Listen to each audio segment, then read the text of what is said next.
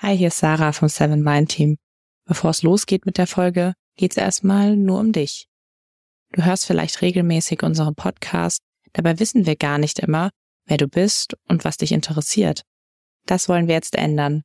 Dazu haben wir eine Umfrage vorbereitet, in der du uns erzählen kannst, wer du bist und welche Themen du persönlich spannend findest. Je besser wir dich kennen, desto besser können wir unseren Podcast an deinen Wünschen ausrichten.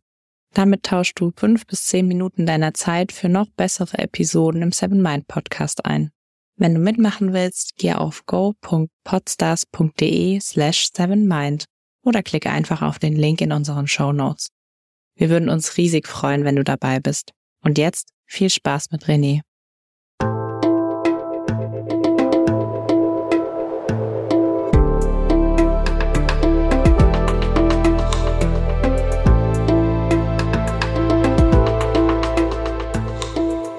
Willkommen bei dir, der Seven Mind Podcast mit Impulsen für ein gutes Leben. Für alle, die mehr Achtsamkeit und Gelassenheit in ihren Alltag bringen möchten.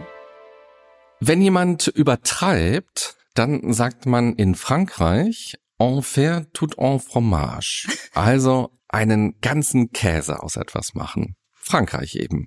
In Deutschland würde man sagen, aus einer Mücke einen Elefanten machen. Wenn wir dasselbe meinen, drücken wir es möglicherweise aber trotzdem ganz anders aus. Und auch dasselbe zu erleben bedeutet nicht, dasselbe wahrzunehmen. Wir Menschen sind eben verschieden. Und das liegt nicht nur an der Sprache, mit der wir aufgewachsen sind oder an unserer Herkunft, sondern kann auch daran liegen, wie unser Gehirn Dinge verarbeitet. In der Psychologie wird hier von Neurodiversität gesprochen. Und damit hi und herzlich willkommen im Seven Mind Podcast. Mein Name ist René Träder und das ist eine Interviewfolge. In den nächsten Minuten wollen wir uns dieser neuronalen Verschiedenheit genauer widmen. Du wirst erfahren, was genau Neurodiversität ist. Wir werden unter anderem über Hochsensibilität und ADHS sprechen und wir werden schauen, was man einerseits selbst tun kann, um als neurodiverser Mensch diese Art der Wahrnehmung eher als Stärke zu sehen und wie Unternehmen das Arbeiten so gestalten können, dass neurodiverse Menschen keine Nachteile haben. Mein heutiger Gast ist selbst neurodivers und sie arbeitet als Coach und berät Einzelpersonen und Unternehmen rund um Neurodiversität. Eine besondere Leidenschaft von ihr sind übrigens Sprichwörter. Ich freue mich sehr auf das Interview und hoffe, dass sie keine Katze im Hals hat, wie man in Frankreich sagt. Herzlich willkommen, Sandra Morel. Ja, danke schön. danke für die Einleitung und ich freue mich, hier zu sein. Ja, schön, dass du da bist und wir dieses große Thema ein bisschen genauer beleuchten können. Mhm. Welches Sprichwort, egal ob auf Französisch oder auf Deutsch, fällt dir denn ein, wenn du vielleicht an Neurodiversität denkst? Welches Sprichwort beschreibt denn dieses Phänomen in besonderer Weise? Oh, als Sprichwort muss ich jetzt nachdenken. Bin ich mir nicht so sicher. Aber das mit der Katze im Hals ist gut. Ja, jetzt fällt mir nichts ein. Vielleicht im Laufe der Folge. Ja, genau. Vielleicht fällt dir noch was ein, wo du ja. sagst, das ist eigentlich eine schöne Metapher für Neurodiversität. Ja, dann lass uns doch mal genau einsteigen, was überhaupt Neurodiversität ist. Das ist ja so ein mhm. Begriff, der meines Erachtens jetzt immer öfter auch so in Social Media zu lesen ist, aber noch nicht so in der Alltagssprache angekommen ist. Mhm. Und ich glaube, viele haben erstmal nicht so eine ganz klare Vorstellung davon. Ja, das ist zum Beispiel noch nicht im Wörterbuch. Und deshalb wurde ich oft gefragt, ob ich mir sicher bin, ob das Wort existiert, weil aus Frankreich, dann ist immer die Frage, ja, aber bist du dir sicher auf Deutsch? Und ja, also das existiert und das kommt von Neuro, Neurologie, also was im Gehirn passiert und Diversität, einfach die ganz viele Verschiedenheiten, die wir alle haben. Was da auch wichtig ist, wir sind alle neurodivers. Das heißt, wir sind alle einzigartig und durch unsere DNA und unsere eigene Geschichte und so weiter denken wir alle ein bisschen anders. Und dann gibt es Neuroatypie oder Neurodivergenz. Divergenz mag ich weniger.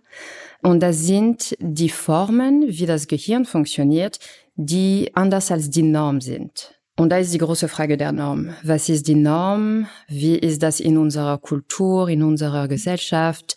Wie wird das in der Bildung, in der Politik gesehen? Und das beeinflusst sehr stark, welche Formen definieren wir als neuroatypisch oder nicht. Mhm. Das heißt, in der Anmoderation habe ich ja gesagt, du bist neurodivers, dann mhm. ist das ja gar nichts Besonderes gewesen. Genau, wir sind alle neurodivers. Dann ja. hätte ich auch sagen können, ich interviewe heute einen Menschen. Ja. Genau. Genau. Und dann hätte ich also sagen können, du bist neuroatypisch. Ja. Mhm.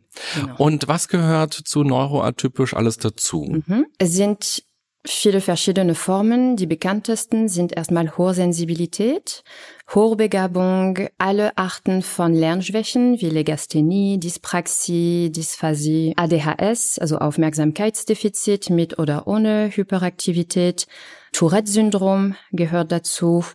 Und jetzt ist die große Debatte, ob Schizophrenie, Bipolarität oder Borderline, ob das auch dazu gehört und sogar auch Depression.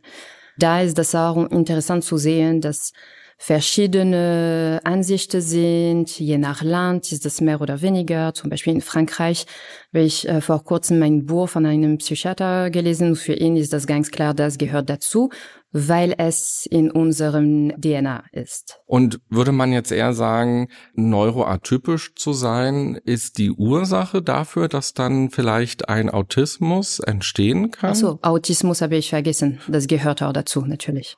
Oder würde man eher sagen, der Autismus führt dazu, dass man neurodivers oder neuroatypisch dann mhm. sich entwickelt? Oder ist das eigentlich ein gleiches und man kann das gar nicht so Ursache-Wirkung beschreiben? Also zum Beispiel bei Autismus, das ist auch eine Form und Leute, die neuroatypisch sind, können nur eine Form haben, die können aber mehrere und oft haben neuroatypische Menschen mehrere Formen. Die können hochbegabt sein und eine Lernschwäche haben. Die können auf dem Autismus-Spektrum sein oder autistische Züge haben und ADHS haben zum Beispiel. Es gibt nicht so etwas, zurzeit zumindest, wo gesagt wird, weil ich auf dem Autismus-Spektrum bin, dann habe ich automatisch eine Lernschwäche oder so. Bis auf für die hohe Sensibilität wird jetzt sehr stark davon ausgegangen, dass es in unserer DNA ist. Das heißt, das ist genetisch bedingt und man merkt das in Familien, wo viele Menschen ADHS haben Meistens kann man sehen, dass ein oder beide Elternteile das haben und dann vielleicht die Großeltern und vielleicht in den Kindern, Cousins, Cousine, dass einige davon betroffen sind. Und ich habe diesen Zahl jetzt nicht mehr, aber es gibt wirklich ein Genom, wo man feststellen kann, genetisch bedingt, wenn das so und so ist, heißt das, die Person hat ADHS. Und das Gleiche gilt für Autismus zum Beispiel oder für eine Lernschwäche. Und in unserem Vorgespräch, was wir hatten, da hast du gesagt, dass deine Beobachtung ist, dass eigentlich alle Menschen, die neuroatypisch sind, auch immer hochsensibel sind oder diese ja. Hochsensibilität mit sich tragen. Mhm. Vielleicht kannst du das noch ein bisschen genauer beschreiben. Vielleicht hast du auch eine Hypothese, warum das so ist. Ja, vielleicht eine Hypothese. Es sind bestimmte Studien, die zeigen, dass Menschen mit ADHS zum Beispiel schon bei den Neandertalern dass schon Menschen das hatten. Und das war extrem hilfreich für diese Flucht oder Kämpfen für, wenn eine Stresssituation ist, können sie sehr schnell agieren. Und deshalb ist die Hypothese, das ist in der Evolution so vorgesehen worden oder das ist so passiert, weil das wirklich einen Grund hatte damals, als wir noch anders gelebt haben. Das gleiche über hohe Sensibilität. Am Anfang der Recherchen hieß es, 20 Prozent der Bevölkerung wäre hochsensibel. Jetzt wird das eher Richtung 30 Prozent. Und da war das auch so, es wurde Vergleiche mit dem Tierreich gemacht und es sind auch ungefähr 20 Prozent der Tiere, die hochsensibel sind. Und wenn sie in Gruppen wohnen oder leben und sich bewegen, die sind auf den Seiten der Gruppe, weil ihr Gehirn nimmt viel mehr wahr und verarbeitet auch viel mehr Informationen. Somit merken sie schneller, ob eine Gefahr ist, weil sie das eher riechen und hören und können dann den Rest der Gruppe Bescheid geben, oh, hier ist ein Problem, wir müssen vielleicht woanders lang. Und deshalb wird angenommen, dass es von der Evolution ist, weil es für unsere Überlebensfähigkeit wichtig war. Mhm. Und gerade vielleicht auch als Gruppentiere, die wir Menschen ja genau. eigentlich auch sind, dass es dann in der Gruppe immer auch Menschen gab, die bestimmte Sachen früher wahrgenommen haben und das feiner gespürt haben. Genau.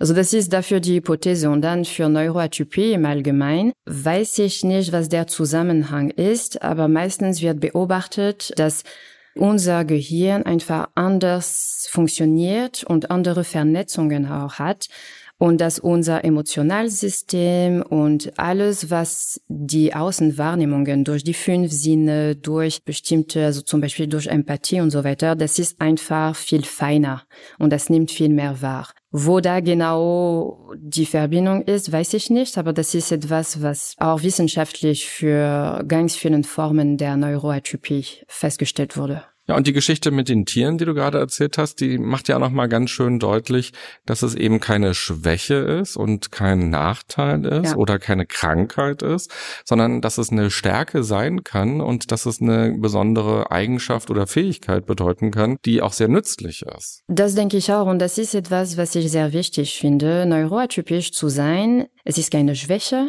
das ist wirklich etwas, was jetzt im Vergleich zu der Norm ist. Aber wir wissen das von ganz vielen Beispielen, es sei im interkulturellen Bereich oder Gleichstellung und so weiter.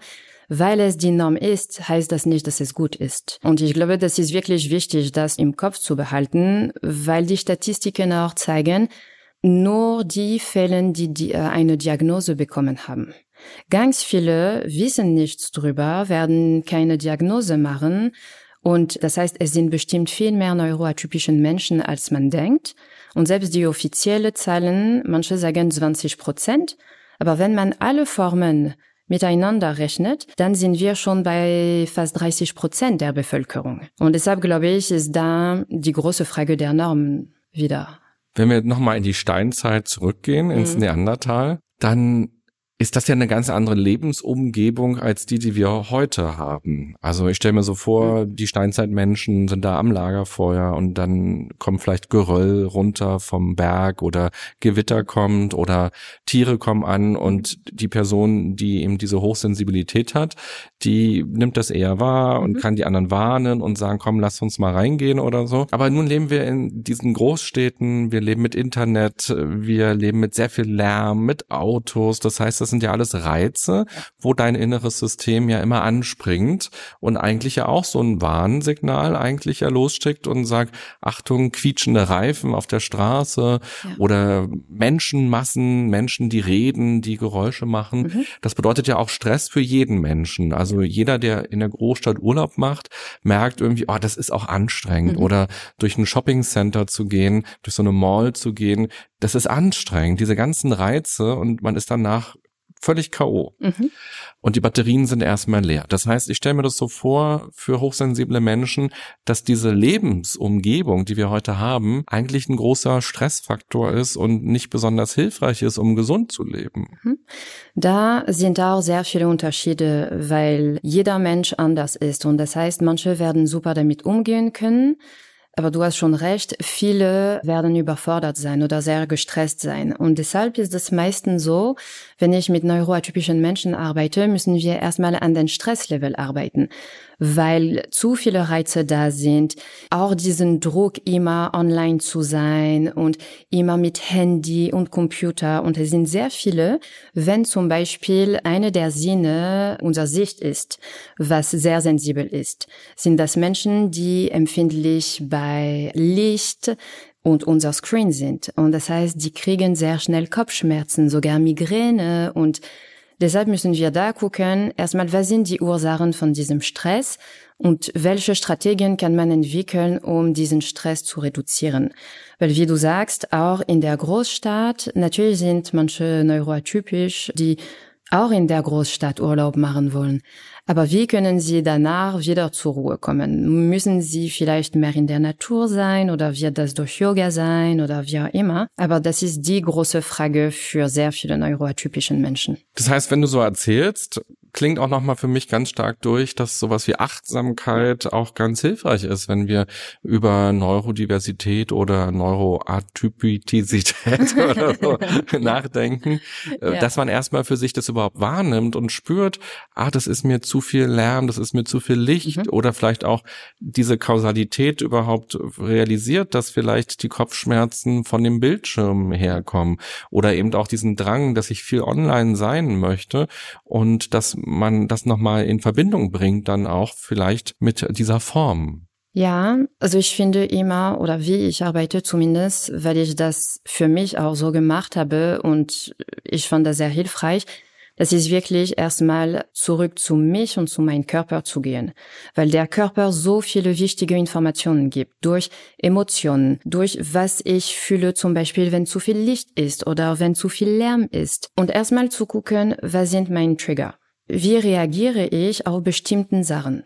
Wenn ich jetzt ein persönliches Beispiel nehme, ich habe zwei Kinder und mir war davor nicht bewusst, dass diese ständige Lärmpegel und wenn jemand von mir was möchte und meine sind nur ein Jahr auseinander, das heißt, besonders als Baby wollte natürlich immer ein von den beiden was von mir. Und ich habe erst da bemerkt, wie schwierig das für mich ist, wenn ständiges Lärm, ständiges etwas von mir wollen, wenn ich vielleicht mal eine Phase habe, wo ich mich zurückziehen würde, weil es einfach alles um mich zu viel ist. Und das beobachtet man auch bei der Arbeit und im privaten Leben auch, wenn man viele Verabredungen hat oder durch die Stadt, zum Beispiel in Berlin, wenn man mit der U-Bahn fährt, das kann extrem laut sein, es können sehr viele Gerüche da sein. Es kann für viele neuroatypischen Menschen eine große Herausforderung sein, mit öffentlichen Verkehr zu fahren. Ja, interessant. Wann hast du dann das für dich selber festgestellt, dass du neuroatypisch bist? Mhm. Schon mit 20 im Rahmen einer Therapie wurde mir gesagt, dass ich hochsensibel bin. Und damals habe ich das nicht verstanden. Ich dachte, ja natürlich, das ist eine schwierige Zeit in meinem Leben wer wäre jetzt nicht sensibel oder emotional? Und damals weiß ich noch, dass ich schockiert war, dass mir einfach Medikamenten gegeben wurden. Und wo ich dachte, das ist nicht das, was ich möchte. Also es, ich weiß nicht, warum ich das unterdrücken sollte.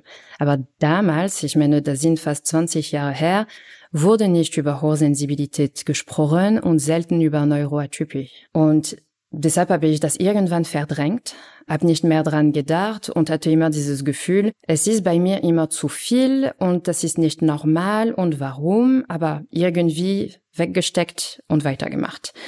Und durch meine Coaching-Ausbildung, da habe ich ein bisschen mehr davon gehört, aber immer so, ja, okay, interessantes Thema, aber weiß ich nicht, ob ich mich jetzt damit beschäftigen möchte. Und dank meiner ersten Schwangerschaft da habe ich bemerkt, also irgendwas ist bei mir sowieso anders und ich habe diese Überhochsensibilität überall gesehen, also in Magazinen oder im Radio. Und da ich auch sehr viel auf Französisch lese, war das damals auch schon weiter in Frankreich. Und irgendwann bei der Arbeit, eine Kollegin von mir hat mir gesagt, hast du schon darüber nachgedacht, ob du vielleicht hochsensibel wärst? Das ist jetzt bestimmt fünf, sechs Jahre her, fünf Jahre her. Und ich war, pff, ja, sensibel, natürlich, ich bin sehr emotional, aber mein Gott, wer ist das nicht? Und da hat das angefangen, wo ich gedacht habe, jetzt ist die Zeit, jetzt möchte ich mehr wissen. Und ich habe sehr, sehr viel drüber gelesen, ich habe mich weitergebildet und da habe ich bemerkt, es gibt was, ich bin nicht die Einzige, ganz viele andere Menschen sind hochsensibel.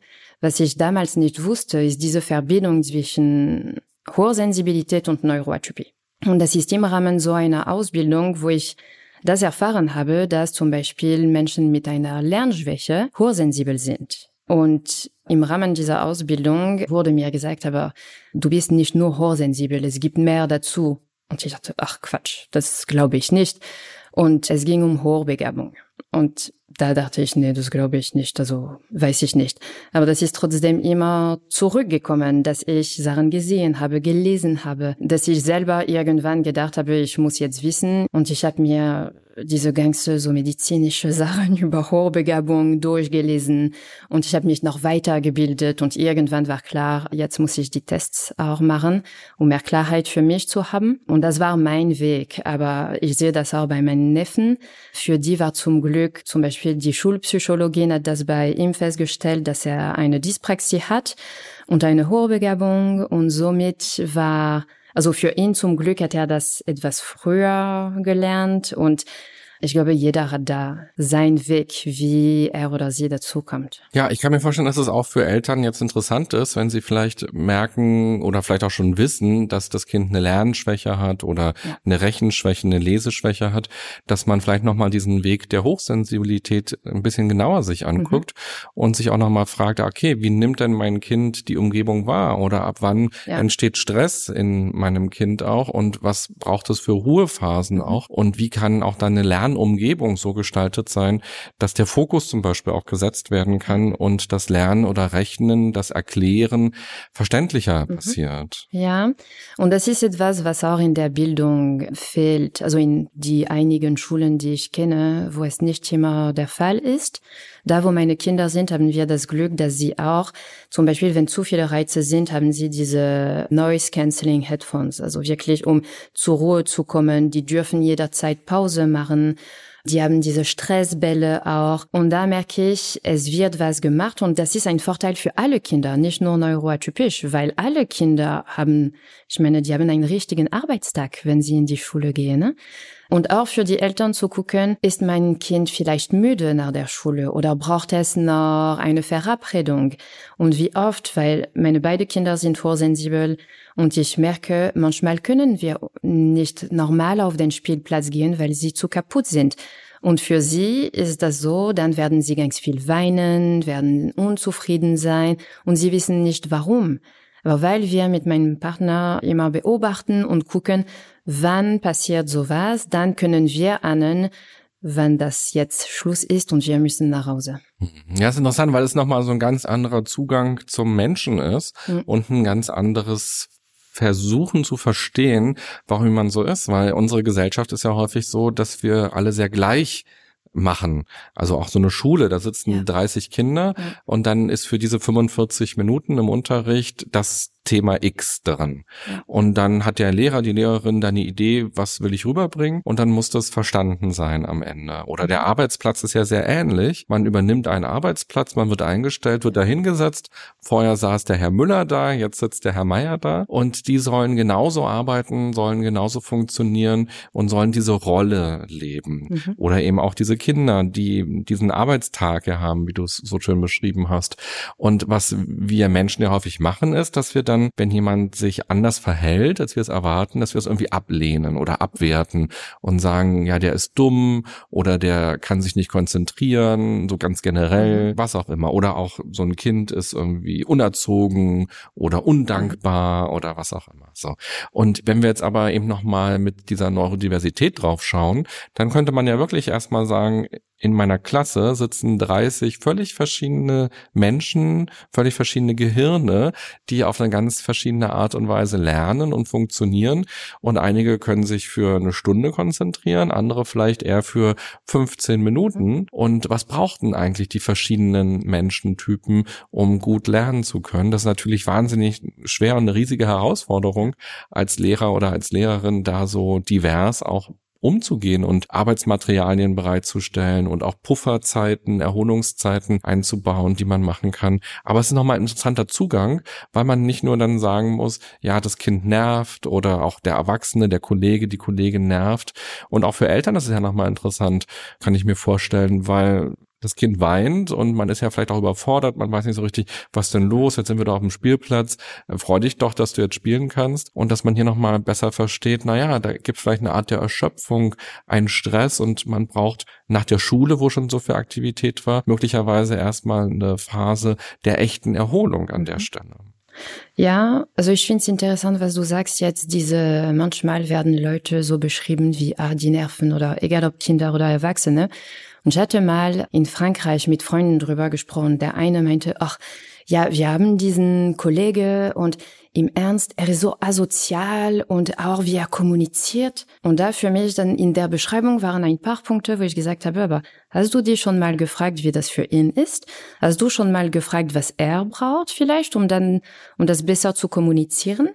Um eine wohlwollende Umgebung zu haben, um sich zu trauen, Sachen anzusprechen oder nicht anzusprechen, aber dass er diese Freiheit auch hat und sagt, hm, nö, habe ich nie dran gedacht. Und ich habe das erklärt mit dem Gehirn, dass es eigentlich, es könnte sein, also in dem Fall kenne ich diese Person nicht und ich weiß nicht, vielleicht ist das kein neuroatypischen Mensch und das ist also völlig in Ordnung. Weil ich habe nur gesagt, du weißt nicht, was diese Person braucht, weil du davon ausgehst, dass weil das Verhalten nicht deinen Erwartungen entspricht, ist das etwas falsch jetzt. Und vielleicht gucken, wie können wir besser kommunizieren, besser arbeiten. Und bei der Arbeit ist das auch so. Manche Menschen zum Beispiel lernen viel besser, wenn sie sich dabei bewegen. Diese Bewegung führt dazu, dass sie konzentrierter sind. Oder bei Hochbegabten sind viele, die zwei Sachen gleichzeitig machen müssen, was in unserer Gesellschaft super unhöflich ist. Und ich habe jetzt eine Dame im Kopf, die muss immer was auf dem Handy machen, wenn jemand spricht und sie versuchen eine Lösung zu überlegen, weil wenn sie nichts anderes macht, die kann einfach keine Lösung entwickeln. Und ich glaube, sowas ist wirklich wichtig zu verstehen. Es ist vielleicht nicht unhöflich und auf beiden Seiten erklären, das brauche ich, um effizient zu arbeiten. Nimm das bitte nicht persönlich, das ist meine Art, wie ich arbeite. Und dann glaube ich, wenn das geklärt ist, kann man besser damit umgehen. Also es braucht auch eine gute Kommunikation von ja. beiden Seiten. Mhm. Und damit man selber ja erstmal gut kommunizieren kann, muss man ja erstmal verstehen ja. oder auch wissen, dass man neuroatypisch ist oder mhm. dass man hochsensibel ist oder ADHS hat oder was auch immer. Mhm. Wo kann man denn sowas prüfen lassen? Es gibt ja im Internet so Tests, die sind wahrscheinlich ja nicht so super seriös und mhm. da kriegt man ja auch keine menschliche Auswertung, sondern da liest man irgendwas und da ist immer so ein bisschen die Frage, was steckt denn dahinter? Wer hat ja. sich das ausgedacht? Ist das wissenschaftlich fundiert? Ja. Wo macht man einen seriösen mhm. Test, um das für sich besser zu verstehen? Ja, also für die Kinder zum Beispiel gibt es diese SPZ, ich glaube, Sozialpädagogisches Zentrum heißt das und das ist wirklich in ganz Deutschland. Man soll sich erstmal da wenden und dann haben sie ganz viele Therapeuten und also zugelassene Psychologen, die solche Tests auch führen. Und das ist da, wo ich als erstes gehen würde. Und für Erwachsene ist das ein bisschen schwieriger. Für ADHS zum Beispiel sind die Wartezeiten so hoch, die Charité nimmt keiner mehr, nicht mal die eigenen Mitarbeiter. Es gibt jetzt, ich glaube, IPU heißt das, Internationale Psychoanalytische Universität Berlin. Die machen das auf Deutsch und Englisch, besonders für ADHS in dem Fall. Und dann muss man wirklich suchen, wer ist zugelassen, hat diese Person auch Erfahrung und je nach Form der Neuroatypie. Und zum Beispiel bei Autismus fängt, also das wird immer bekannter, aber ich habe so viele Beispiele von Eltern, die zu mir kommen und sagen, es hat fünf Jahre gedauert, bis mein Kind endlich die Diagnose bekommen hat. Und wäre mein Kind nicht davon überzeugt gewesen und selber recherchiert hätte und, und, und, hätten wir niemals eine Antwort bekommen. Und bei Erwachsenen genauso. Manche sagen, ich habe so lange nach einer Diagnose gesucht, keiner hat mir irgendwas gesagt und nach x Mal habe ich zum Glück jemanden gefunden, der mir helfen konnte. Und das Gleiche gilt für Lernschwächen. Es muss auch wirklich erfahrene Leute sein, die auch dafür ausgebildet sind. Und für Hochbegabten, viele machen das online obwohl für diese Tests muss man beobachtet werden, weil es auch darum geht, wie mache ich bestimmte Übungen, wie überlege ich, wie schnell bin ich und, und, und. Und das kann man online schwer machen. Es gibt diese Mensa, heißt das, das ist so internationale Verband für Hochbegabung. Und die führen solche Tests, aber sonst ist das wirklich bei zugelassenen Psychologen. Okay, also auf jeden Fall eher die Empfehlung, wirklich zu jemandem hinzugehen und einen seriösen Test zu machen, ja. anstatt so eine schnelle Idee zu bekommen aus dem Internet. Also drüber zu lesen oder bestimmte Schnelltest zu machen, kann vielleicht eine Idee geben. Aber ich habe gestern nochmal online gesehen, so ein Psychologe in Deutschland, der sagte, überall sieht man diese fünf Anzeichen, dass ich ADHS habe zum Beispiel. Und er meinte, das ist völliger Quatsch. Nur mit fünf Sachen kann man das nicht sehen, weil bei ADHS zum Beispiel wird nochmal die Kindheit analysiert. Also wirklich geguckt, was wurde in der Schule geschrieben, gesagt, wie hat die Person sich verhalten und, und, und. Das heißt, nur mit fünf Punkten kann ich nicht wissen, ob ich ADHS habe oder nicht. Und deshalb die Empfehlung, schon sich an Professionellen zu wenden. Ja, plus auch so eine Diagnose zu bekommen, kann ja auch verunsichern ja. oder Angst machen oder traurig machen. Ich weiß von einer ehemaligen Radiokollegin von mir, da habe ich gesehen, auf Instagram hat sie jetzt öfter darüber berichtet, dass sie so ganz schockiert war, als sie die Diagnose bekommen hat und dass es sie sehr runtergezogen hat. Und das fand ich interessant, weil sie eigentlich von ihrer Persönlichkeit her schon so ist, dass es eigentlich für Außenstehende gar nicht so verwunderlich eigentlich ist, weil sie sehr aktiv ist ist, sehr zappelig vielleicht auch ist, sehr bunt ist, so in ihrer Kleidung und in ihrer Ausdrucksweise und wie sie lebt und so. Und sie hat eben immer wieder gemerkt, dass äh, so die Umgebung für sie ein großer Stressfaktor ist und dass sie da nicht so weiterkommt. Und ich glaube, das war auch sehr traurig unter Umständen, was sie da so erlebt hat für sich. Und dann hat sie eben auch so einen richtigen Test gemacht und hat dann die Diagnose gehabt und war aber dann danach eben so wie vor den Kopf gestoßen. Und das finde ich auch nochmal so wichtig, das wirklich sehr professionell ja. zu machen, weil dann ist da auch jemand, der das gut auffangen kann und der vielleicht auch einen Plan hat, wie man jetzt damit umgehen kann. Ja, und das ist ein sehr guter Punkt. Also egal welche Art von Tests, die Psychologen werden auch weiterhin begleiten, je nachdem, wie man mit den Tests umgeht und welche Art von Neuroatypie das ist. Zum Beispiel mit ADHS wird das etwas länger dauern, weil es immer die Frage ist, wird das jetzt medikamentös behandelt oder nicht? Und ähm, wie soll ich mein Gehirn wieder neu trainieren, um bestimmte Sachen zu machen? Und oft wird das mit einer Therapie auch gemacht, um die Vergangenheit neu zu bewerten und zu verstehen, okay, das war einfach, das war nicht schlimm. Das ist nur mein Gehirn, was so funktioniert. Aber das Gleiche gilt auch für Hochbegabung. Sehr viele Hochbegabten sagen, nee, ich bin nicht hochbegabt, weil viele diesen Eindruck bekommen, Hochbegabung heißt besser als die anderen zu sein oder kluger. Ja, es hat mit dem IQ zu tun, aber das ist viel mehr, wie man die Welt wahrnimmt und wie man bestimmte Informationen oder alle Informationen verarbeitet.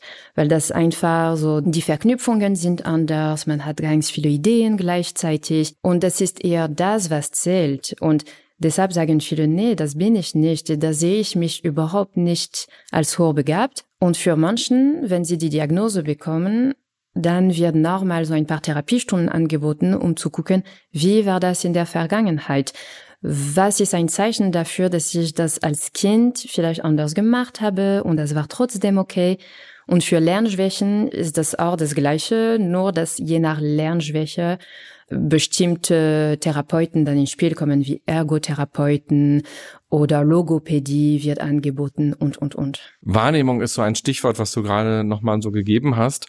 Ich finde auch nochmal ganz wichtig, dass wir vielleicht darüber sprechen, wie sehr sich die Wahrnehmung auch zwischen den einzelnen Facetten von Neuroatypie unterscheiden kann. Also wenn man jetzt eben weiß, okay, ich bin neuroatypisch, dann heißt es nicht, dass sich alle genauso fühlen oder alle die gleiche mhm andere Wahrnehmung haben, wie vielleicht Menschen, die nicht neuroatypisch sind, mhm. sondern zwischen diesen Facetten, also Tourette gehört, glaube ich, auch noch mit hinein, ja. Autismus, Rechenschwäche und so weiter, gibt es ja ganz verschiedene Wahrnehmungen.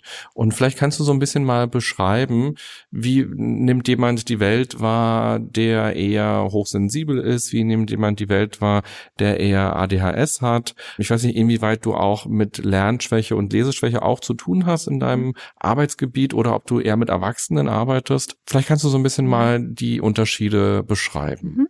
Also ich arbeite hauptsächlich mit Erwachsenen. Und da, glaube ich, ist es wichtig zu wissen, wir sind neurodivers. Das heißt, jede Person nimmt die Welt anders wahr. Und wir sehen das, wenn ein Unfall ist und jede Person berichtet, wie dieser Unfall passiert ist, haben wir so viele Versionen wie Menschen, die da waren.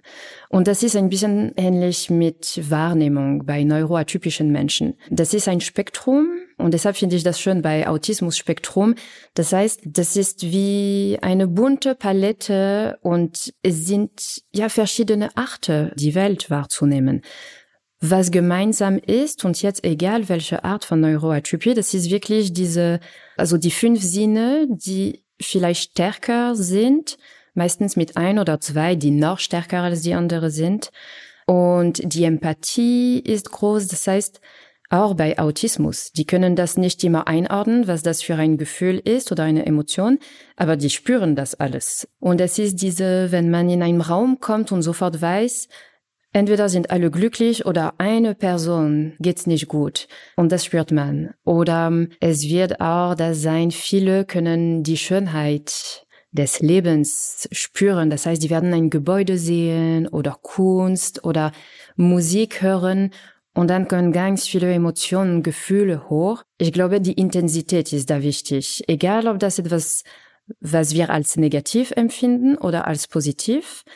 Es ist einfach stark. Das heißt, wenn wir lieben, lieben wir so stark und schön. Und wenn wir sauer sind, das ist auch extrem stark. Es passiert selten, dass es ein bisschen dazwischen ist. Und ich überlege jetzt, bei Autismus ist es schon ein bisschen anders, weil das noch intensiver ist als andere Neuroatypieformen. Und sonst ist das eher, was man damit macht. Also wie die Persönlichkeit ist. Wenn ich eher introvertiert bin, werde ich das vielleicht nicht so sehr nach außen zeigen. Wenn ich extrovertiert bin, dann vielleicht merkt man das und ich bin voller Energie und abenteuerlustig und, und, und.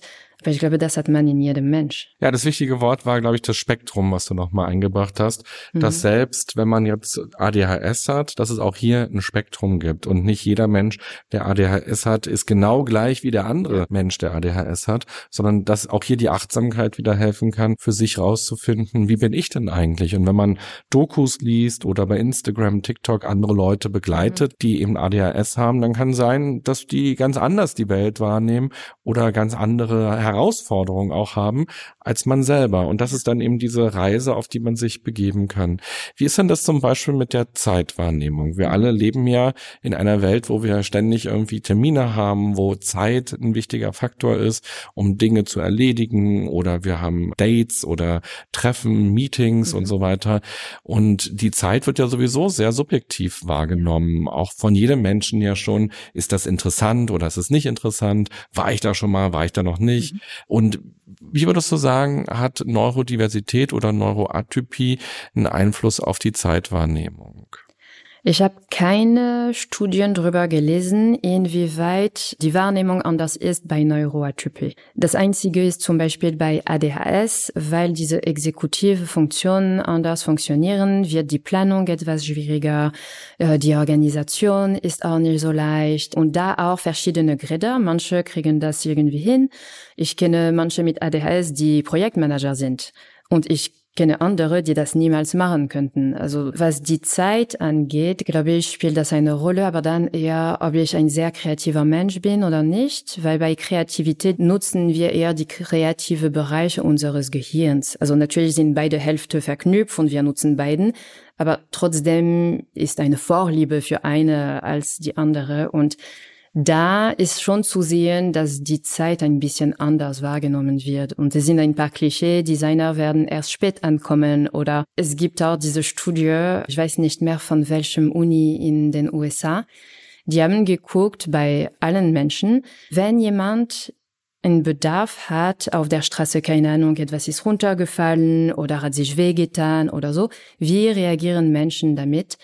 Und Leute, die eher kreativ sind und eine andere Wahrnehmung der Zeit haben, wo sie immer denken, ich habe noch Zeit, es ist alles okay, die werden dieser Person helfen.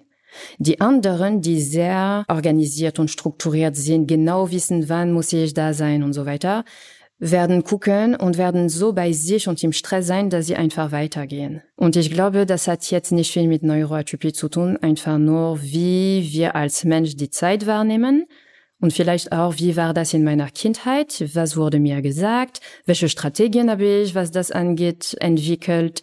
Deshalb kann ich jetzt nicht so genau sagen, ob das wegen Neuro, also wegen Neurodiversität, ja. Aber Neuroatypie weiß ich nicht. Mhm. Ja, verstehe. Und jetzt haben wir ja schon öfter über Achtsamkeit gesprochen und dass Achtsamkeit eben einen auch unterstützen kann dabei, diesen Weg nochmal für sich ganz klar zu sehen und zu spüren und vielleicht auch Dinge im Alltag anders zu machen. Jetzt bist du als Französin ja vor mir. Da interessiert mich sehr, was ist denn der französische Begriff von Achtsamkeit? Weil ich finde es ganz interessant, weil das Wort Achtsamkeit im Deutschen hat ja was sehr Hartes, so Achtung, Aufpassen. Und Mindfulness im Englischen bedeutet ja wirklich was ganz anderes, so von der Idee her, dass eben der Geist erfüllt ist. Und von daher würde mich jetzt sehr interessieren, was das in Französisch bedeutet. Pleine Conscience. Conscience ist wirklich so dieses Bewusstsein. Also volles Bewusstsein wäre vielleicht die Übersetzung, wenn ich das Wort wörtlich jetzt mache. Also ein bisschen wie Mindfulness. Ja. Aber finde ich auch einen sehr schönen Begriff. Also Dinge bewusst zu tun, mhm. sich bewusst zu sein, was man fühlt, was man denkt, warum man etwas tut und mit seinem Bewusstsein dann ja auch im Hier und Jetzt sein. Mhm. Als du erfahren hast, dass du auf jeden Fall neuroatypisch bist, mhm. Was hast du denn bis heute verändert im Alltag, damit der Alltag dich nicht stresst, überfordert oder umgekehrt eben auch, damit der Alltag jetzt zu dir und deiner Art wahrzunehmen passt? Und da ist das Stichwort Achtsamkeit. Früher, und das ist auch meine eigene Geschichte, diese, ich musste stark sein, ich durfte nach außen nicht so viele Gefühle zeigen, zum Beispiel in Berufswelt insbesondere hat unser Vater uns immer gesagt, es geht keinem an, was bei euch privat passiert. Es gibt Arbeit, es gibt Privatleben und das darf nicht zusammenkommen. Und deshalb war immer, okay, nach außen, immer stark, nichts zeigen. Und zu Hause hatten wir das Glück, dass unsere Eltern immer ein offenes Ohr für uns hatten, selber sehr sensibel sind. Und deshalb war alles, zu Hause war das anders. Und so habe ich das dann gemacht am Anfang. Und das war, ja, egal wie ich mich fühle, was mein Körper sagt, durch Stress habe ich auch irgendwelche Erscheinungen gehabt. Bei vielen Hochsensiblen zum Beispiel sind Kopfschmerzen oder Migräne kommen sehr häufig vor oder Verdauungsprobleme, Hautprobleme oder Sachen wie Eczema. Und da sind Sachen, einiges davon hatte ich gehabt und Irgendwann hatte ich, ich nehme an, ich war entweder kurz vorm Burnout oder hatte einen Burnout. Ich habe einen Tinnitus bekommen. Und da habe ich bemerkt, okay, ich kann nicht so weitermachen. Und das war schon der Punkt, wo ich versucht habe, für mich ein bisschen besser zu erkennen, was tut mir gut und was nicht und mit welchen Leuten möchte ich arbeiten. Weil in dem Fall war das wirklich die Atmosphäre und das war eine Chefin, die angekommen war und die wirklich überhaupt nicht menschlich war. Und für mich war das das Schlimmste überhaupt. Ähm, und deshalb habe ich dann gewusst, okay, was kann ich jetzt ändern? Und seitdem war das immer Stück für Stück, weil das ein Prozess ist, zu beobachten, was tut mir gut und auch mit der Ernährung. Wir sprechen nicht so viel darüber, aber Ernährung hat einen großen Einfluss auf unser Gehirn. Das heißt, bei neuroatypischen Menschen noch mehr. Zum Beispiel sind sie empfindlicher bei Zucker, bei Koffein und besonders wenn der Stresslevel so hoch ist, muss man auch gucken. Es gibt sehr viel Cortisol, was ausgeschüttet ist, was für den Körper nicht gut ist, wenn es auf Dauer ist. Für einen kurzen Moment ja, aber nicht auf Dauer. Wie kann ich das mit der Ernährung auch besser machen? Und dann wirklich gucken, also ich war immer sehr sportlich und deshalb war für mich klar, wenn ich keinen Sport mache, geht's mir nicht gut. Also weiter Sport machen, ich mache auch viel Yoga und ich habe bestimmte Übungen, die ich jeden Tag mache und ich weiß, wenn ich die weglasse, steigt mein Stresslevel und ja, das ist ein bisschen wie Lebenshygiene. Und was sind das ganz genau für Übungen, die du dann machst? Eine Sache ist wirklich, dass ich jeden Tag Listen mache, früher immer geschrieben und mittlerweile auch im Kopf, was ich an dem Tag genossen habe. Also fünf Sachen, die ich sehr genossen habe. Und das kann meine Tasse Kaffee sein, das kann die Sonne auf mich sein. Es muss nicht etwas mit Performance zu tun haben. Wirklich, was für ein Genuss.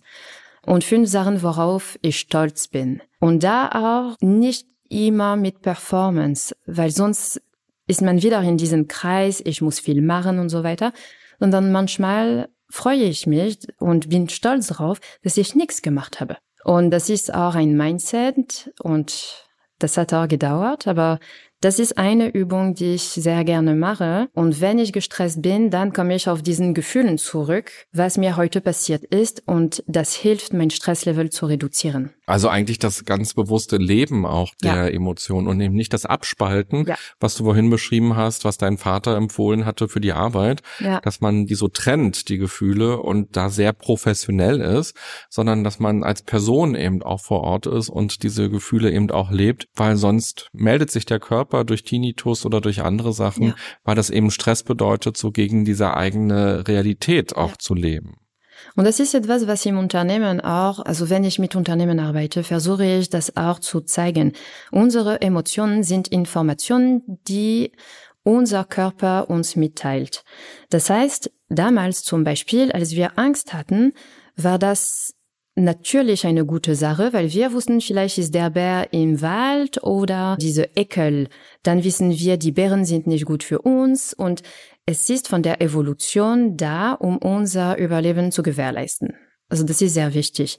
Und wenn ich im Unternehmen bin, diese ganze Gefühle und Emotionen bei Change-Prozess zum Beispiel, die sind super wichtig, weil das zeigt, ob vielleicht eine Grenze überschritten wurde oder warum hätte ich Angst, ist das etwas, was wir vielleicht lösen können oder nicht. Und das ist Teil des Menschen. Wir können nicht einfach bei der Arbeit sein und sagen, so, Gefühle sind weg. Es ist Teil von uns und das ist auch sehr wichtig. Und dann ist die Frage, wie geht man damit um? Wie kann ich das kommunizieren? Dann sind ganz andere Sachen, die dazu gehören. Aber erstmal das finde ich immer sehr wichtig. Ja, wo du gerade von dem Change-Prozess gesprochen hast, muss ich nochmal an diese Tiere denken, von denen du zu Beginn gesprochen hast, mhm. wo eben außen die Tiere vielleicht laufen, die eben auch eher hochsensibel sind und Dinge wahrnehmen. Mhm. Und bei so einem Change-Prozess in einem Unternehmen ist es ja häufig so, dass der Wunsch da ist, dass alle im Gleichschritt wie so eine Armee eigentlich diese Idee des Neuen, den Change leben. Und dann stören ja eigentlich eher diese Kommentare am Rand, ja. die Leute, die sagen, oh, ich sehe sehe da was oder ich spüre was, ich habe Bedenken, ich habe Angst, die werden ja eigentlich eher als Störfaktor wahrgenommen. Ja. Aber sind eigentlich eine wichtige Informationsquelle. Ja, das ist eine sehr wichtige Information und besonders im Berufskontext ist das sehr wichtig, neurodiverse Team zu haben. Und egal ob neuroatypisch oder neurotypisch, Beide sind super wichtig. Wir sprechen oft von Vielfalt der Kompetenzen in einem Unternehmen und das wird akzeptiert. Die Art und Weise, wie man bestimmte Informationen verarbeitet, wie man Lösungen entwickelt und was für Lösungen ist genauso wichtig. Und egal in welchem Bereich. Deshalb ist es wichtig, solche diverse Teams zu haben und auch so gut wie es geht, auch individuell auf bestimmten Bedürfnissen einzugehen, auch wenn es super schwierig ist in sehr großen Unternehmen. Aber dann ist es wirklich so pro Team zu gucken, wie kann ich das vielleicht als Manager unterstützen und in Veränderungsprozessen natürlich auch die Möglichkeit zu geben, neue Ideen zu entwickeln und gucken, Vielleicht ist das doch eine gute Perspektive, weil neuroatypische Menschen einfach innovative Lösungen entwickeln, weil ihr Gehirn anders funktioniert. Und das komplett wegzulassen, weil es vielleicht stört, ist auch keine Lösung. Das könnte die Firma viel weiterbringen. Gerade als Führungskraft ist ja oft die Frage, wie verhält man sich eigentlich fair? Und da gibt's ja manchmal diese Idee, mhm. ich bin fair, wenn ich zu allen gleich bin. Aber man könnte eben jetzt gerade mit dem, was wir in der letzten Stunde miteinander besprochen haben, ja auch sagen, fair ist eigentlich, wenn man auf die Verschiedenheit der Menschen eingeht und eben diese Neurodiversität bewusst, achtsam wahrnimmt und eben dementsprechend auch mit einer Person redet oder umgeht oder Aufgaben verteilt, Aufgaben erklärt oder Feedback gibt. Das sind so die Dinge, die mir jetzt einfallen würden an der Stelle. Wie machst du denn das, wenn du jetzt in einem Unternehmen bist? Ist ja sicherlich der erste Aspekt auch erstmal aufzuklären und zu informieren. Was heißt es überhaupt Neurodiversität? Und auch festzustellen, naja, ihr seid sowieso schon ein neurodiverses Team, hm. das ja sowieso. Und da gibt's vielleicht aber auch Leute drin, je größer, desto wahrscheinlicher, die neuroatypisch sind. Mhm. Und was kann dann passieren? Also sollte der Arbeitsplatz umgestaltet werden, sollten Meetings anders gemacht werden? Wo können Unternehmen oder auch Manager ganz konkret ansetzen? Mhm. In dem Fall, äh, wie du sagst, gibt es eine große Sensibilisierungsarbeit überhaupt aufzuklären, was ist Neurodiversität, was ist Neuroatypie und was sind Merkmale in jeder Form und was ist gemeinsam. Was ich empfehle, ist auch bei jedem zu gucken und zu, wirklich zu fragen, was brauchst du, um gut zu arbeiten. Manche werden nur im Büro sein wollen, weil sie besser mit anderen Menschen arbeiten können und diese Struktur brauchen. Andere brauchen eine Hybrid-Version, ein bisschen zu Hause, weil sonst ist das einfach zu viele Reize und ich muss mich auch konzentrieren können. Oder vielleicht habe ich eine Dreiviertelstunde Weg bis dahin und das ist sehr anstrengend. Und andere wollen nur im Homeoffice arbeiten. Also wirklich dazu gucken, was passt zu unserem Team auch, wie können wir gut alle zusammenarbeiten und was ist das Bedürfnis von jedem einzelnen Teammitglied. Und dann auch zu fragen, wie geht das zum Beispiel bei Meetings, wenn ich jemand mit ADHS habe werde ich viel mehr mit Erinnerungen arbeiten. Also wirklich mit dem Ton, dass das Handy klingelt oder auf dem Computer so eine Erinnerung aufpoppt. Und vielleicht manchmal muss ich gucken, welche Person kann dich dabei unterstützen, weil jeder seine Stärke hat. Und das heißt, der Mensch mit ADHS kann vielleicht tolle Konzepte entwickeln oder super in der Zusammenarbeit mit Menschen sein, aber dieser organisatorische Teil kann von jemandem anderen gemacht werden. Und genauso wie wir das mit Kompetenzen machen. Und deshalb ist es da wichtig, auch zu fragen, was brauchst du? Und dann gucken, was können wir zusammen umsetzen. Und natürlich kann man nicht alles umsetzen, aber versuchen. Und das ist ein Vorteil auch für alle anderen im Team. Das ist, weil jede Person hat andere Bedürfnisse bei der Arbeit. Und das sind Theorien, wie wir das im New Work Konzept zum Beispiel auch sehen, und das ist nicht für neuroatypischen Menschen gemacht worden. Das ist wirklich für die Mehrheit. Ja, dieses Konzept war mir auch gerade nochmal im Kopf. Ja. Und daher schön, dass ja. du es auch an der Stelle angesprochen hast, weil vielleicht auch viele, die uns gerade zuhören, auch New Work vielleicht so im Sinn hatten in dem Moment weil hier geht's ja wirklich um das ganz Individuelle und eben zu fragen, wie können wir denn Arbeitsrollen, Arbeitsplätze so gestalten, wie können wir die Zusammenarbeit so gestalten, dass sie fruchtbar ist, dass sie wirklich funktioniert und dass wir Menschen nicht in etwas reinquetschen und sagen, so musst du das jetzt machen, weil das irgendjemand sich mal so überlegt hat, sondern eben zu fragen, wie funktionierst du denn? Aber ich musste gleichzeitig eben auch daran denken, dass es so viele Berufe gibt, die sehr so durchgetaktet ja. sind und wo es sehr wenig Freiraum gibt. Mir fällt zum Beispiel ein, wenn man jetzt in den Supermarkt geht. Die Leute, die dort Dinge raufpacken, die an der Kasse sitzen, Verkäufer, Verkäuferinnen in einem Kleidungsladen, wo alles eine ganz starke Struktur hat oder auch mhm. Bauarbeiter, Bauarbeiterinnen. Also viele Jobs haben ja eben wenig Freiräume oder auch bestimmte Bürojobs in der Behörde, im Finanzamt oder so zu arbeiten, stelle ich mir vor, da hat man die Aktenberge und die müssen abgearbeitet mhm. werden. Oder ich weiß auch, als ich meinen Reisepass beantragt habe, haben die dann auch so eine Stoppuhr, wo sie dann gucken, wie lange haben sie gebraucht, ja. weil sie irgendwelche Vorgaben haben, wie viele Leute ja. müssen sie in einer Stunde bearbeiten. Mhm. Da ist eigentlich ja wenig Platz für eine individuelle Gestaltung. Das stimmt. Und dann ist die Frage, ob das zu einer Person passt. Also ich habe ein Beispiel, ein Mann mit ADHS, der an einer, ich weiß nicht mehr, ob das Käsetheke oder Wursttheke gearbeitet hat. Für ihn, obwohl das durchgetaktet ist und so weiter, weil sein Gehirn so funktioniert, dass er mit Menschen super klarkommt, super beraten kann und so weiter. Das war das perfekte Job für ihn. Und er hat das so gut gemacht, dass er dann Abteilungsleiter geworden ist. Völlige Katastrophe, weil er auf einmal viel mehr im Büro saß, viel mehr organisieren musste und strukturieren. Und das hat dazu geführt, dass er ein Burnout gekriegt hat. Und dann hat er bemerkt, okay, ich muss an der Theke sein, das passt mir. Und es ist das Gleiche in einem anderen Geschäft oder bei Bauarbeiter und Bauarbeiterinnen. Manche können das auch super. Es muss einfach passen. Also ich habe jetzt im Kopf ein hochbegabter Mann, der Elektriker ist. Und für ihn ist das toll, weil er ständig auf dem Weg ist und dann kann er sich austauschen und wenn er etwas legt, kann ich mir vorstellen, dass er mitdenkt und Lösungen entwickelt und so weiter. Das heißt, es gibt nicht nur ein Beruf, wo das wirklich nur individuell sein kann.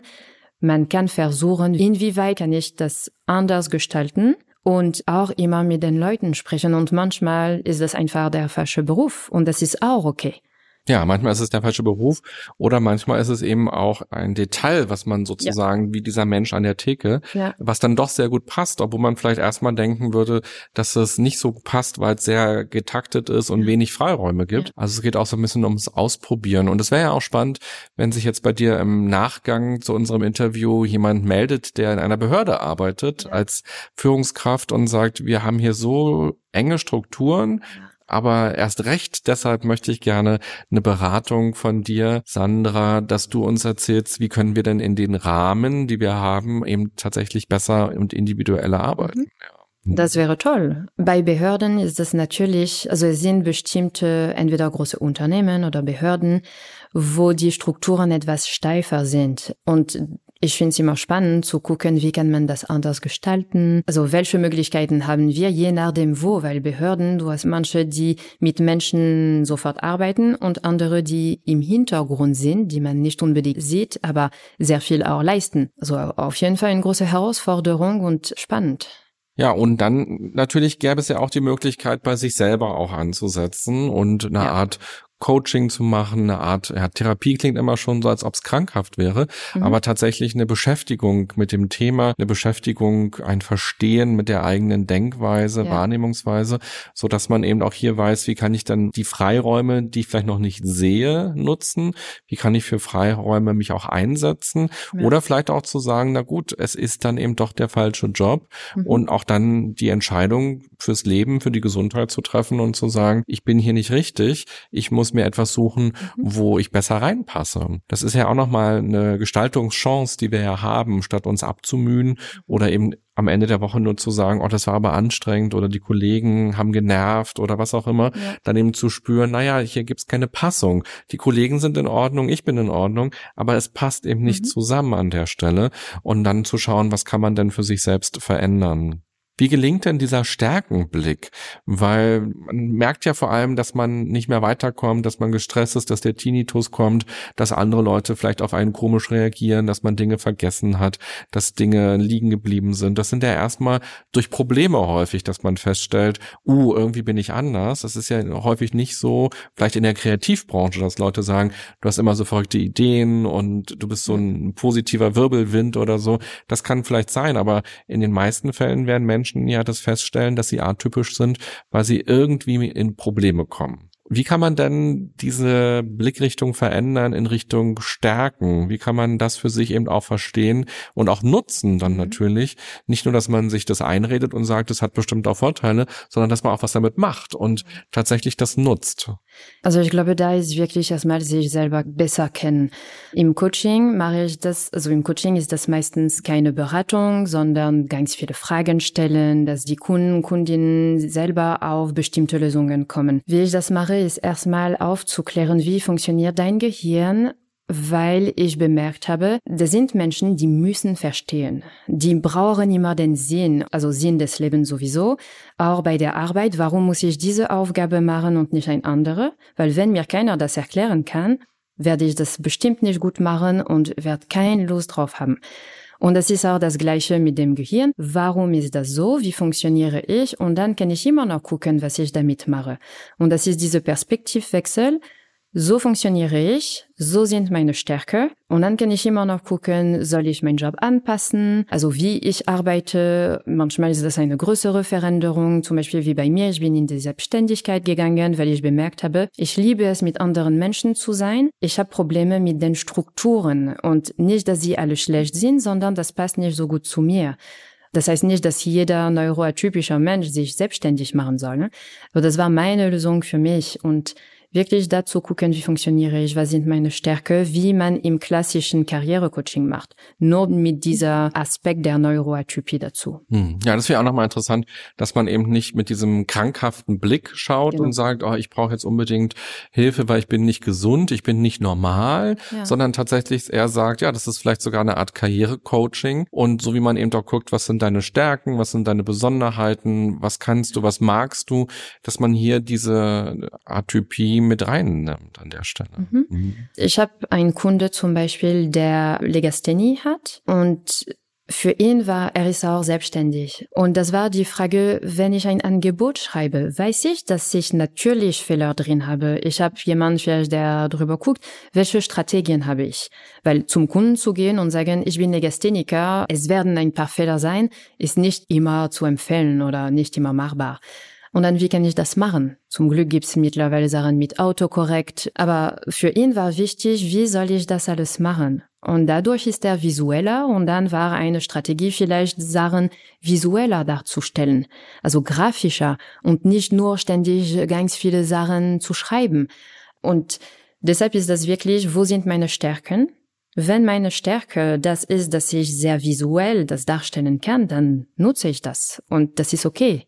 Ja, großartig, weil auch der derjenige, der das Angebot bekommt, hat so viele Texte vielleicht den ganzen Tag und freut sich darüber, dass irgendwas ja. visualisiert wurde, was man dann auf einer ganz anderen Ebene auch viel besser versteht. Ja. Und so ist es gar kein Manko, gar kein Fehler, gar kein Problem mehr. Ja, genau. Auf deiner Homepage schreibst du von der 3D-Methode. Kannst du die uns ein bisschen erklären und wie kann die helfen? Mhm. Also das ist eine Methode, die aus Frankreich kommt, da wo ich mich weitergebildet habe. Und 3D, weil es drei Schritte gibt, wo wir wirklich erstmal die Grundlage schaffen. Das heißt, sich besser kennenzulernen, bestimmte Trigger. Also ich biete keine Therapie an, aber manchmal gucken wir trotzdem, wie war das in der Kindheit weil besonders bei neuroatypischen Menschen eigentlich fängt das an schon bei der Schwangerschaft. Also das heißt, je nachdem, was die Mutter oder die Eltern erlebt haben, wird das mitgenommen. Also wie bei allen anderen Menschen scheint etwas stärker zu sein, wenn wir hochsensibel sind oder neurotypisch.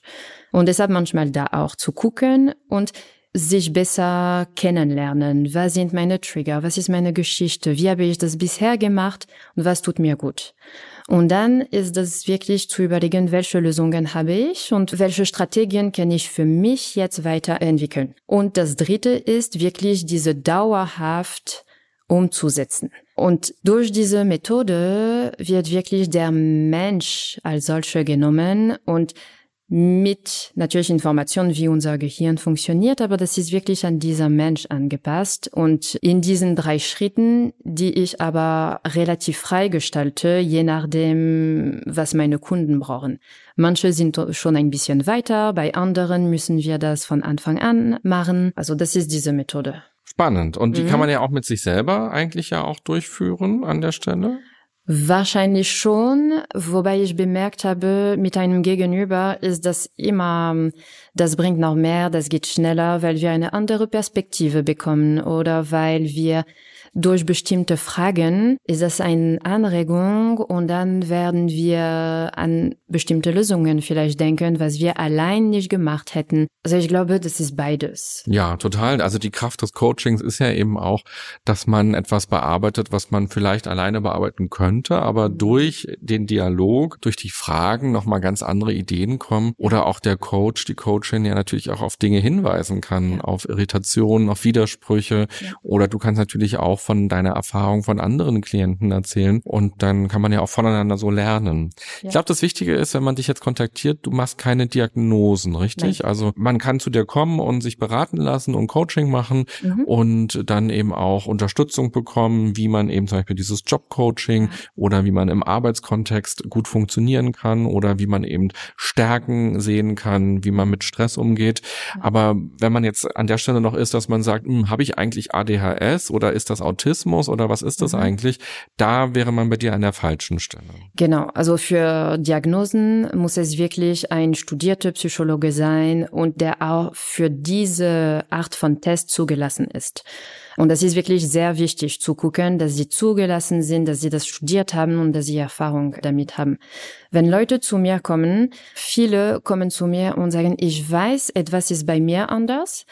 Und da gebe ich äh, gar keine Diagnose oder Vermutung oder nur bei der Hochsensibilität merke ich das relativ schnell und es gibt auch diese Fragebogen von Ellen Aaron, was jeder auch online finden kann. Das hilft, eine bestimmte Richtung zu haben. Wenn ich merke, dass es wichtig ist oder wenn mein Kunden das fragen, dann würde ich Empfehlungen geben und auf bestimmten Zentren hinweisen, wo sie das machen können. Und ich bin auch dabei, auf meiner Homepage Ressourcen aufzulisten, damit die Leute, die etwas suchen, auch schnell diese Informationen finden, weil es sehr schwierig ist, die gute und richtige Leute dazu finden. Aber tatsächlich fühle ich mich nicht in der Lage und bin auch nicht ausgebildet, um so solche Diagnosen zu geben. Und wer jetzt Lust hat, mit dir zusammenzuarbeiten, bei dir ein Coaching zu machen, sich von dir beraten zu lassen oder auch mal ins Unternehmen zu holen, wie, wo kann man dich denn erreichen und kontaktieren? Mhm. Auf meiner Homepage ist alles, also Telefonnummer und auch meine E-Mail-Adresse. Es gibt die Möglichkeit, auch ein Kennenlerngespräch zu buchen, also kostenlos natürlich. Und da wirklich zu gucken, gibt es einen Bedarf, passt das zwischen uns, wie können wir zusammenarbeiten? Und wie heißt deine Homepage? Sens und Nuance. Äh, das ist Sens heißt Sinn, also Sinn des Lebens, aber auch die fünf Sinne. Und man schreibt das S-E-N-S und dann minus Nuance, N-U-A-N-C-E-S, also so gut wie Nuancen, Nuancen sind so die Feinheiten. Genau, diese ganze Feinheiten, dieses Spektrum, diese ganz viele Farben, die man hat, da sind diese Nuancen. Wir packen die Homepage von dir auf jeden Fall auch nochmal in die Show Notes, dass man Dankeschön. einfach raufklicken kann und dass man dich kontaktieren kann. Das ist Mhm. ja dann voll schön, wenn man merkt, ah ja, da habe ich jetzt voll connected mit Sandra und will unbedingt weitermachen und ganz individuell, dass man dich auch erreichen kann. Ja, Ganz zu. Beginn habe ich dich ja nach dem Sprichwort gefragt und da hatte ja gefragt, gibt es so ein Sprichwort, egal ob auf Französisch oder auf Deutsch, was vielleicht irgendwie sinnbildlich für Neurodiversität oder Neuroatypie stehen könnte, was vielleicht eine Art Metapher darstellt. Jetzt haben wir eine Stunde lang gesprochen über Neurodiversität und jetzt äh, hole ich diese Frage noch einmal raus und frage dich, hast du etwas, was dir so ganz spontan in den Sinn kommt? Ganz spontan nicht. Und ich muss sagen, da wir nur auf Deutsch gesprochen haben, kommt es mir auf Französisch überhaupt nicht, aber auf Deutsch jetzt in dem Fall auch nicht. Also, Alles Französische ist weg, okay. Aber auch, Ja, du hast genau. ja, du magst ja Sprichwörter. Vielleicht kannst du uns dein Lieblingssprichwort stattdessen präsentieren, was dich, weiß ich nicht, zum Schmunzeln bringt oder was dich begleitet, was vielleicht eine Lebenshaltung in irgendeiner Weise ist. Ein Sprichwort, was für dich irgendwie steht. also ein, was mir einfällt, und das hat nicht mit Neuroatypie zu tun, ich habe oft mein Partner am Anfang gesagt, also mit den Kindern, die sind immer in meinen Beinen. Und da sagt man auf Französisch, wenn die Kinder ständig also da sind und also in den Beinen, weil die Kinder oft auch Mhm. wirklich an den Beinen kommen. Und das war etwas, und am Anfang hat er mich immer gefragt, ich verstehe nicht, was du meinst, was soll das sein? Und natürlich sind sie nicht in deinen Beinen. Und ich hatte, ja, doch.